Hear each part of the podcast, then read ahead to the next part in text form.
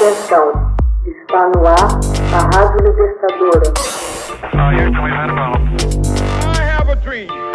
Assim sendo, declaro vaga a presidência da República.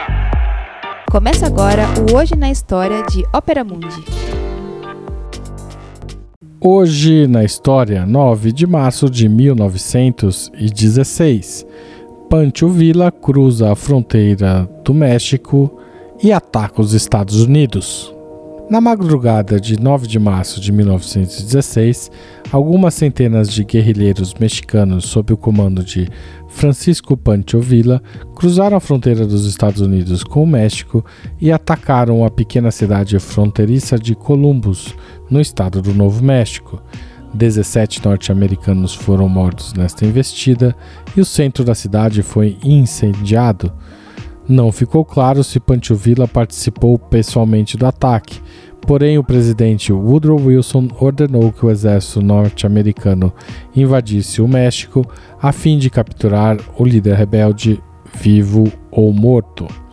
Antes desta invasão ao território dos Estados Unidos, Pancho Villa já era conhecido dos norte-americanos por suas façanhas na Revolução Mexicana. Ele liderara a famosa Divisão del Norte, com sua brilhante cavalaria Los Dourados, que assumiu o controle do norte do México após uma série de audaciosos ataques militares. Em 1914, em seguida à renúncia do líder mexicano Vitoriano Huerta, Pancho Villa e seu antigo aliado revolucionário Venustiano Carranza combateram entre si pela sucessão de Huerta. No final de 1915, Villa refugiou-se no norte em meio às montanhas, tendo o governo dos Estados Unidos reconhecido o general Carranza como presidente mexicano. Em janeiro de 1916, como protesto pelo apoio de Wilson a Carranza, Villa executou 16 cidadãos norte-americanos em Santa Isabel, no norte do México. Ordenou então, no começo de março, o assalto a Columbus. A cavalaria do posto avançado do exército dos Estados Unidos nas proximidades de Camp Forlong perseguiu os mexicanos, matando algumas dezenas de rebeldes no solo americano e também em território mexicano antes de retornar aos seus postos. Em 15 de março, por ordem da Casa Branca, o brigadeiro-general John Pershing lançou uma expedição punitiva em território mexicano com o fim de capturar Pancho Villa e dispersar os rebeldes. A expedição envolveu cerca de 10 mil soldados e pessoal de apoio foi a primeira operação militar norte-americana a empregar veículos mecanizados, inclusive automóveis e aeroplanos.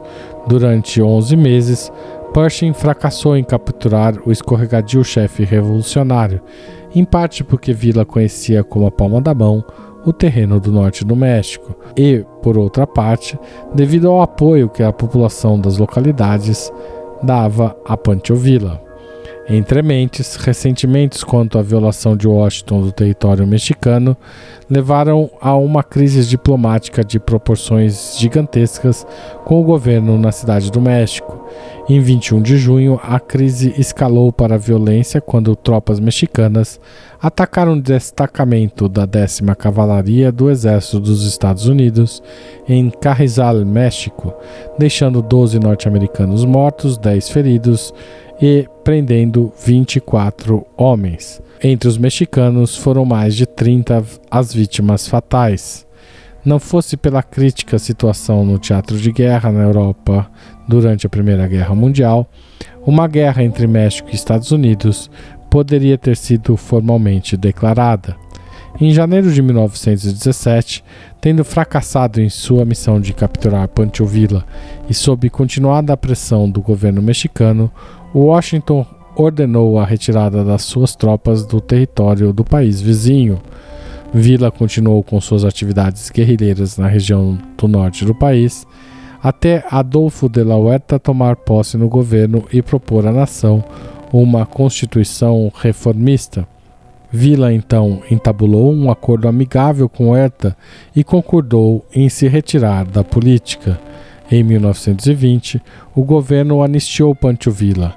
Todavia, três anos mais tarde, ele foi assassinado em seu rancho em Parral. Hoje na história, texto original de Max Altman, locução de Haroldo Cerávulo Cereza, gravação e edição de Laila Manoeli. Você já fez uma assinatura solidária de Opera Mundi?